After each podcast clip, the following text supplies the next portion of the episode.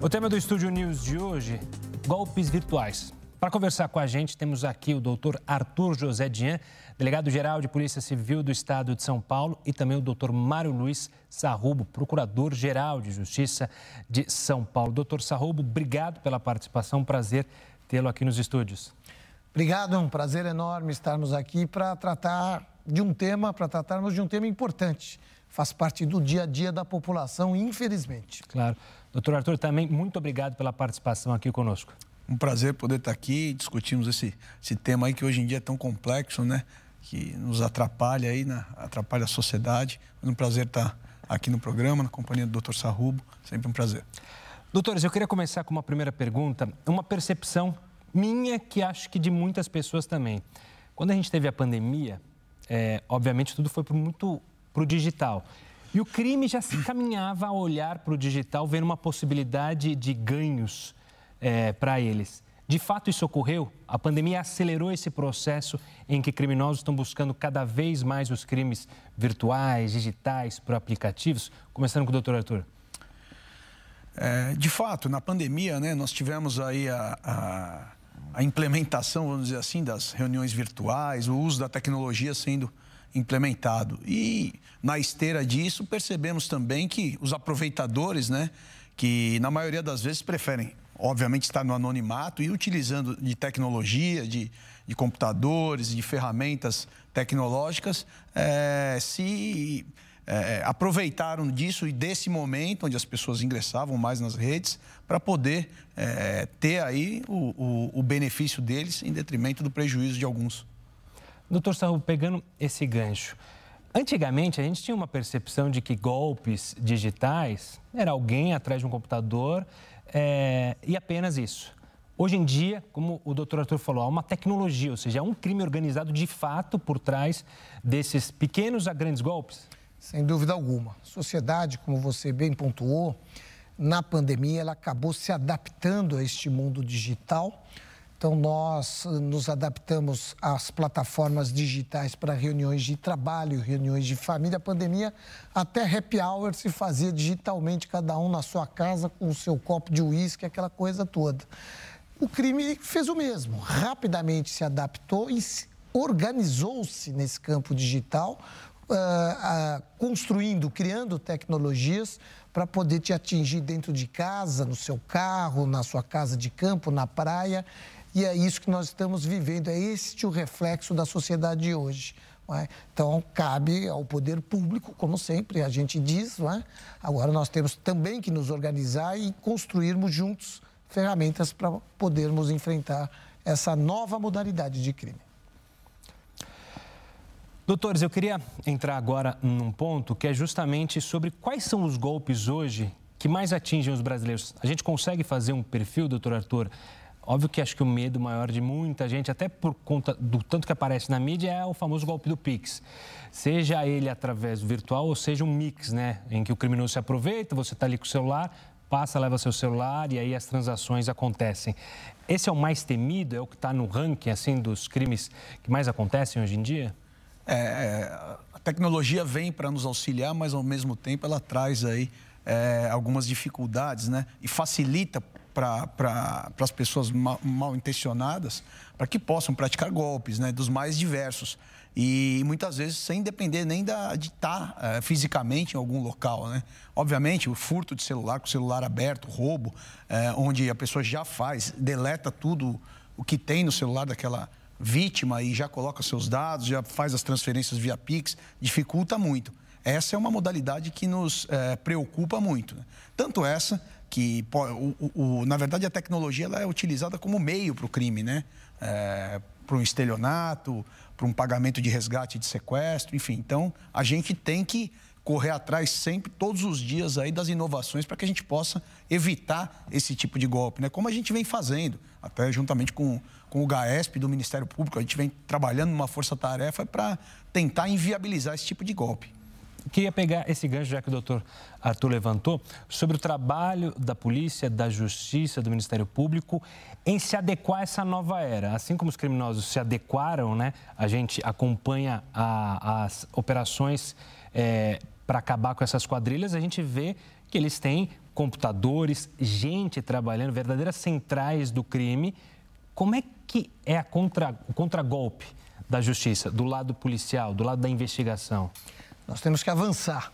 É? A polícia criou o seu departamento de crimes digitais, nós, no Ministério Público, criamos o Cyber GAECO, é, entendendo que a criminalidade organizou-se também no campo digital, nós criamos um grupo de combate ao crime organizado por meio é, dos meios cibernéticos, que é o Cyber GAECO. Hoje temos dois promotores de justiça dedicados exclusivamente a esse tema, com uma equipe com aparelhagem suficiente que trabalham diretamente também com a Polícia Civil, com a Polícia Militar, grandes operações, inclusive operações envolvendo a questão da pedofilia nas redes sociais, que é um tema importante. Fizemos uma operação muito grande recentemente juntos.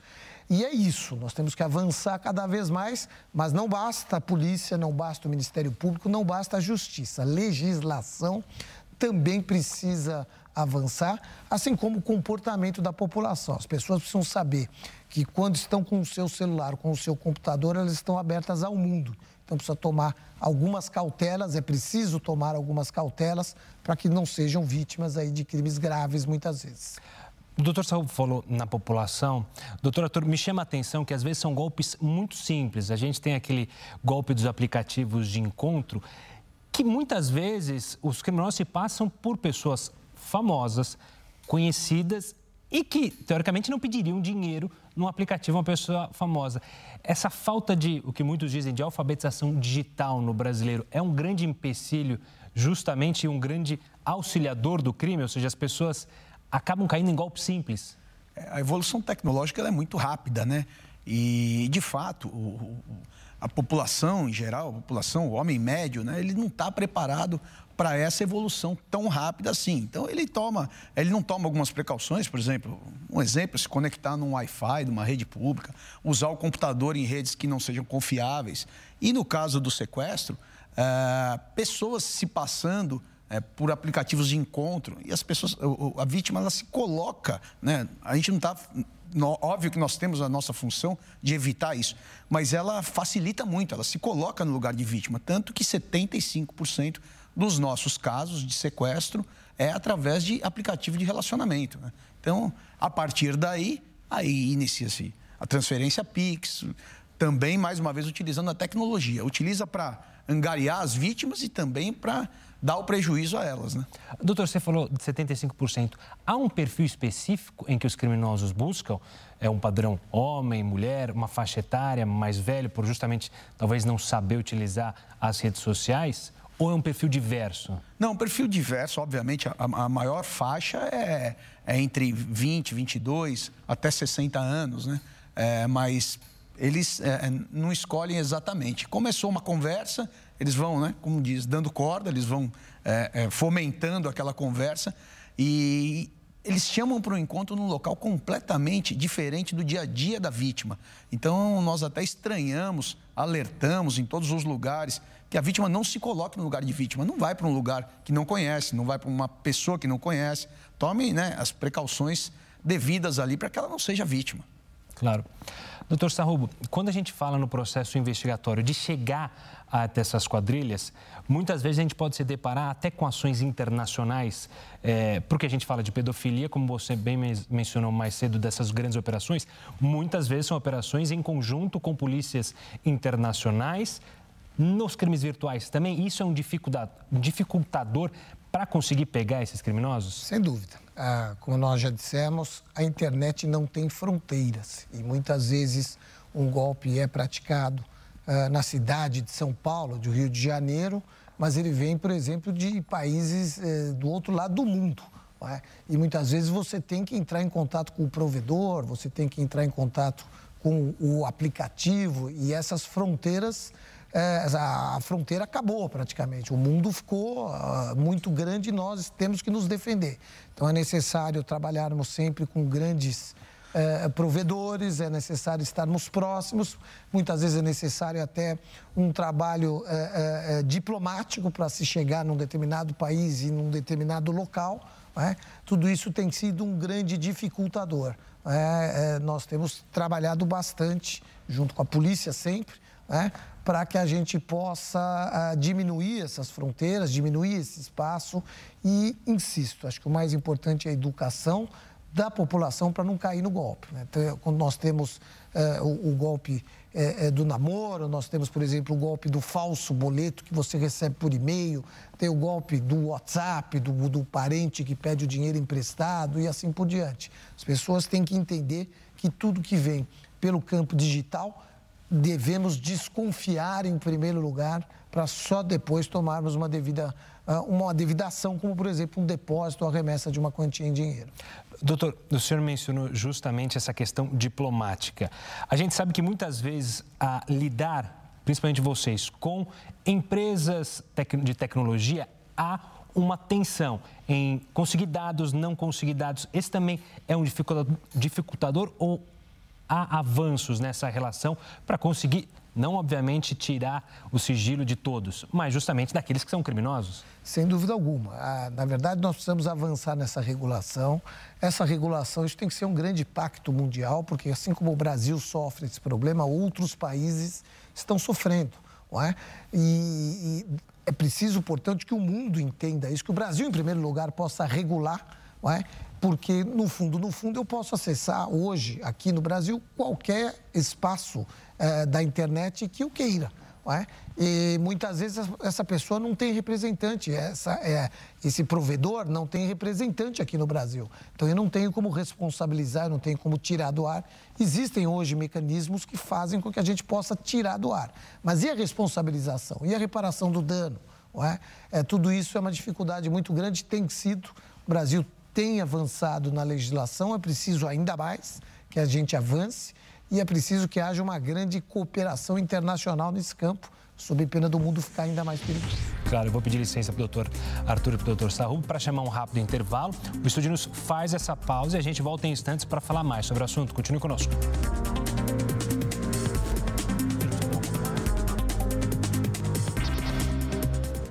Estúdio News já de volta. Eu sigo aqui com o doutor Arthur José Dian, delegado-geral de Polícia Civil do Estado de São Paulo, e o doutor Mário Luiz Sarrubo, procurador-geral de Justiça de São Paulo. Doutor Arthur, eu perguntei para o doutor Sarrubo justamente sobre essa relação diplomática. Eu queria saber também a relação entre as polícias. É para se chegar a criminosos nas investigações. Muitas vezes, como o doutor Sarrubo falou, o criminoso pode estar em outro país, em outra esfera. Isso também é um dificultador para o trabalho de vocês, dos policiais em campo? Sim, é, é, dificulta bastante. E isso, isso é contemplado pelo criminoso. Ele sabe que algumas ferramentas tecnológicas não respondem às nossas leis, é, muitas vezes é, não tem é, representante no Brasil, alguns é, aplicativos de, de conversa nos prejudicam bastante, mas a cooperação, tanto nacional quanto internacional, as comunidades de inteligência estão, estão muito proativas em, em se relacionarem para que a gente possa evitar esse tipo de crime. E dou um exemplo. Uh, nós tivemos um fatídico uh, ocorrido na, na, naquela escola, mas 15 dias antes, através de uma informação do Homeland Security dos Estados Unidos, nós conseguimos detectar que três outros ataques iriam ser praticados e conseguimos, graças a Deus, evitar aí uma tragédia maior antes daquela, daquela primeira. Não divulgamos por efeito do, por conta do efeito contágio, mas tudo isso devido à troca de informações. Então, a troca de informações entre as polícias, entre os órgãos, seja eles quais forem, é muito importante, tanto na esfera nacional quanto órgãos internacionais também. Claro. Doutor Salvo, sobre a questão é, da legislação, vou citar um exemplo, um golpe que a gente tem visto muito, que é esse golpe é, dos aplicativos de encontro, em que mulheres são seduzidas por criminosos que pedem dinheiro seguidamente e aí então elas perdem o dinheiro até chegar esses homens. Alguns homens são presos, mas na legislação, como é possível punir de fato esses homens? Ou porque eu fico imaginando na cabeça das pessoas pedir dinheiro sem ameaçar e a outra pessoa entregar, é, eu posso ser punido por isso? Esse é um facilitador também para o criminoso, porque ele não está colocando a arma na cabeça de ninguém, ele cria um conto, um conto do vigário que muita gente cai.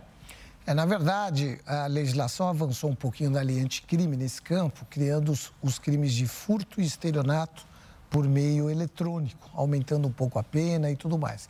Nesses casos, o que acontece muitas vezes é que a mulher, o homem, enfim, a outra pessoa, ela acaba enganada no, sob o prisma sentimental né? e a partir daí é, entrega algo, é, alguma foto, algo que ela pode ser extorquida na sequência e aí começa a ser ameaçada e extorquida com a divulgação dessas fotos. Isso também é muito comum né? Isso passa pela extorsão também, são crimes graves, mas que nós precisamos, é, muitas vezes, especializar mais essas condutas para poder aumentar a pena e criar é, condições para que é, esse tipo de crime possa, a pessoa possa pensar antes de praticar, sabendo que a repercussão sob o prisma penal será grave. É? Então, a, a legislação tem que estar em constante evolução para que isso não aconteça. Eu conheço casos em que a, a, a vítima entrega praticamente todo o patrimônio é? É, e isso é muito grave, porque influi para toda uma família, para os herdeiros, para irmãos. É, então, nós precisamos tomar muito cuidado, precisamos evoluir muito na legislação e na investigação para que isso não aconteça mais. Doutor Arthur, me vem à mente também uma operação recente é, das polícias é, envolvendo justamente a, a turma do gato, do gato net. E eram centrais enormes. E o que mais chama atenção é que as pessoas pensam, vou pagar mais barato, fazendo um acordo com esses criminosos. Muitas vezes elas nem têm essa noção, mas elas entregam CPF, RG, dados que futuramente também podem ser usados contra elas, não? Exatamente. Isso virou uma economia paralela, né? E, e mal sabe a vítima que ela está tendo aquele benefício do valor, mas está entregando parte da vida dela a criminosos, né? Então, isso é muito preocupante. É, a gente tem feito operações diversas na, na DC Cyber, que é a nossa divisão de crimes cibernéticos, para que pra até seja feita uma conscientização que ali ela não está é, se beneficiando e sim entregando a vida para quem não deve. Vai estar tá na mão de pessoas aí que são mal, mal intencionadas. E eles vão, na verdade, os criminosos vão na tentativa e erro muitas vezes. Então eles vão ligando para diversas pessoas, solicitar, manda foto, manda. Muitos não caem, mas é, a gente tem as vítimas aí que, infelizmente, se, se seduzem com essa história e, e, e passam informações relevantes aí para esses criminosos. Falando de dados, doutor Sarrobo, chama a atenção também é, o comércio entre criminosos dos dados, ou seja, pessoas que às vezes trabalham em instituições sérias e que revendem esses dados. Essa é uma preocupação também da justiça em como o dado, os dados CPF, dados sensíveis, o que hoje estão nas redes e acabam se tornando também um comércio ilegal. Sem dúvida alguma. Por isso que nós tivemos uma evolução muito grande com a Lei Geral de Proteção de Dados e é importante que o telespectador saiba que sempre quando ele aceita, né, ele preenche um formulário, por exemplo, num comércio público, num espaço público para acessar a internet, e ele dá todos os seus dados, RG, CPF, seu nome, é? muitas vezes o seu e-mail, o seu endereço, ele está, em algum momento, ele aceita isso, ele está fazendo com que esses dados possam ser comercializados depois. Então, tudo isso hoje está regulamentado de uma forma mais clara e precisa para evitar essa comercialização que é, infelizmente, muito comum, comercialização, diga-se, irregular. Doutor Arthur, me, me vem um caso também, é, casos seguidos do falso empréstimo ou empréstimo justo com os dados de pessoas, principalmente aposentados. É, e aí eu lhe pergunto como é a ligação da polícia com as instituições financeiras para tentar minimizar esses tipos de ocorrências e também minimizar pessoas lá dentro contribuindo para os crimes? É, nós temos feito aí reuniões constantes com as instituições financeiras, como disse antes, né? Algumas ferramentas facilitam muito a vida do cidadão, porém elas trazem também o problema da, da vulnerabilidade. Então, a gente tem tratado com as instituições para que tenhamos travas né? É, em transferência de dinheiro, transferência de dados e que possamos, de alguma forma, com as autorizações judiciais, enfim, termos acesso a determinadas informações ou que eles nos passem imediatamente ao ser feita uma transação, por exemplo, uma transação via Pix, que naquele momento nós tenhamos a geolocalização já daquela pessoa que está fazendo, que facilita bastante para a gente. E na transferência de dados também. E temos trabalhado com as instituições, como eu disse, né, é, com o GAESP, lá no, no, Centro Integrado de Comando e Controle, a gente tem, tem trabalhado conjunto para que eles nos auxiliem. Estão muito proativos quanto a isso E é um trabalho conjunto, né? Eles têm essa facilidade de poder nos ajudar e está avançando bastante. Doutor, eu vi que o senhor também é, falou, isso acontece de fato, né? Pessoas dentro de empresas, de instituições financeiras, auxiliando o crime? Exatamente. É, muitas vezes na, nas próprias empresas de, de, telefone, da instituição financeira. Essas pessoas muitas vezes passam os dados, os dados para os criminosos, muitas vezes se contrata um, um, telefone celular de uma determinada empresa e alguém lá de dentro acaba passando esses dados para um terceiro que vem para cima de você para dar o golpe. Então a gente tem que sempre tomar muito cuidado, é? eu diria ao telespectador, para em momento algum passar dados por telefone, por telefonema. Ah, olha, aqui estou só confirmando, eu preciso do seu CPF. Não passa. É, não passe isso nunca. Olha, não, não, ó, quero marcar uma visita técnica. Não, não passo. Faça de preferência pelo site, olhando pelo site direitinho uh, se é realmente o site verdadeiro, é? sob pena de você ser vítima. Né? Nós temos hoje que tomar muito cuidado com o telefone, com a internet, com o WhatsApp, enfim, é, estamos muito expostos. Claro. Pegando justamente nessa questão de auxiliar o pessoal que está em casa acompanhando, eu queria começar com o doutor Arthur. O que fazer quando você caiu num golpe ou acha que caiu num golpe? A primeira é, a iniciativa é ligar para o banco, ligar para a polícia, porque, obviamente, quando a gente cai num golpe, o maior medo é a questão financeira, é alguém fazer uma transferência no seu nome. Mas o que, que é melhor para se fazer na hora que há a possibilidade de ter caído num golpe? É, a, a vítima, nesse caso, né? é, só complementando, a, a, vítima do estelionato, em alguns momentos ela também quer ter a vantagem dela. Né? Então, como o doutor Sarrubo falou, não dá os dados, não fornecer os dados, mas em contrapartida ela pode receber alguma oferta boa de alguma coisa, de algum produto, de algum serviço e acaba caindo né, nessa, nessa situação. E só completando, é impressionante como nunca é uma oferta pequena, né? A ganância das pessoas acaba é. sendo a, a, a, isca, né? Porque nunca alguém ah, te dá 2%, não, é sempre 30%, 40%, ou seja, é, é, vai no inconsciente da pessoa, é muito dinheiro, então eu vou ganhar. Exatamente, eles não pensam na consequência, é, acha que é aquela oportunidade da vida e seguem com aquilo. Mas caindo, em caindo em, em algum golpe, obviamente, primeiro as travas aí de ligar para banco, tentar bloquear conta e, paralelo a isso, comunicar às autoridades. Né? Nós temos hoje o, o BO, que é feito de forma eletrônica, então facilitou bastante a vida eh, da, da, vítima, do cidadão, que pode ir da sua casa fazer. Isso é analisado por um delegado de polícia, ele vai receber o boletim de ocorrência, direcionado para uma delegacia, ou para especializada, ou para a delegacia de bairro, para que aquele crime possa ser apurado. Então é importante tomar essas duas frentes, tanto eh, em termos né, pessoais, administrativos, ali ligando para as instituições, quanto comunicar às autoridades. Se me permite, isso é fundamental, porque a polícia precisa ter dados, a polícia precisa ter informações dos crimes que estão acontecendo para que ela possa agir. É? E muitas vezes a pessoa, ah, nem vou avisar a polícia, porque não adianta, já foi mesmo, etc. e tal. É fundamental. O boletim de ocorrência vai, é, ele cria dados estatísticos, a polícia passa a ter é, estatísticas de onde está acontecendo com maior frequência e é só assim que a gente pode agir.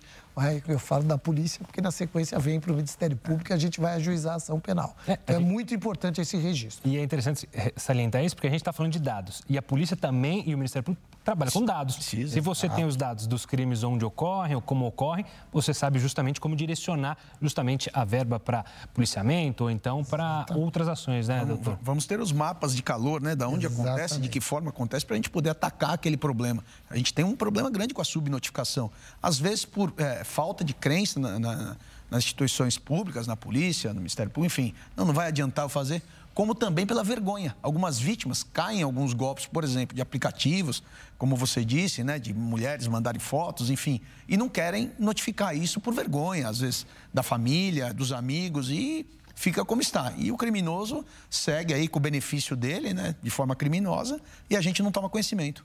E muitas vezes também a, a demora para fazer, justamente por, por causa da vergonha, ou então por estar tá muito próximo a quem está dando golpe. A gente vai citar agora é, casos relacionados a criptomoedas, por exemplo, em que, como o doutor falou, ah, um rendimento maravilhoso. E as pessoas não conseguem mais sacar o dinheiro e ainda ficam tentando insistir. Não, vou conseguir. E aí eles ficam levando é, há uma demora maior para justamente chamar a polícia, fazer o BO e ir atrás do Ministério Público para acabar com essas empresas criminosas? Esse também é um dificultador? É, isso é, um, é uma dificuldade grande. É, a população tem que entender que não existe grandes milagres, né? não existe grandes vantagens. Quando a vantagem for muito grande, é bom desconfiar.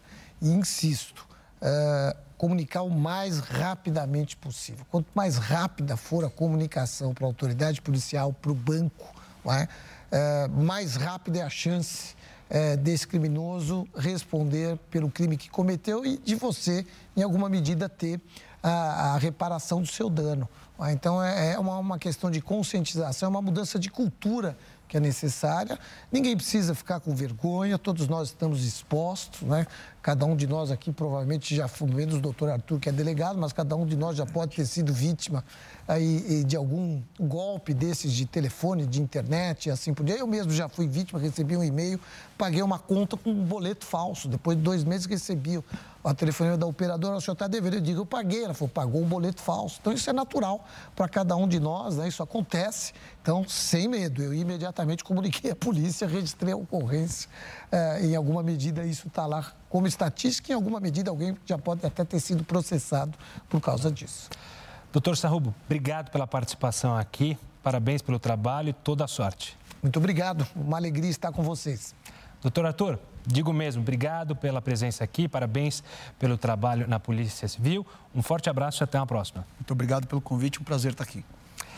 O Estúdio News de hoje fica por aqui. Eu conversei com o Dr. Arthur José Dian, delegado-geral de Polícia Civil do Estado de São Paulo, e com o Dr. Mário Luiz Sarrubo, procurador-geral de Justiça de São Paulo. Você já pode acompanhar essa entrevista lá no nosso canal no YouTube, no Play Plus e também pelo nosso podcast disponível no Spotify e no Deezer. Eu espero vocês no próximo programa. Até lá!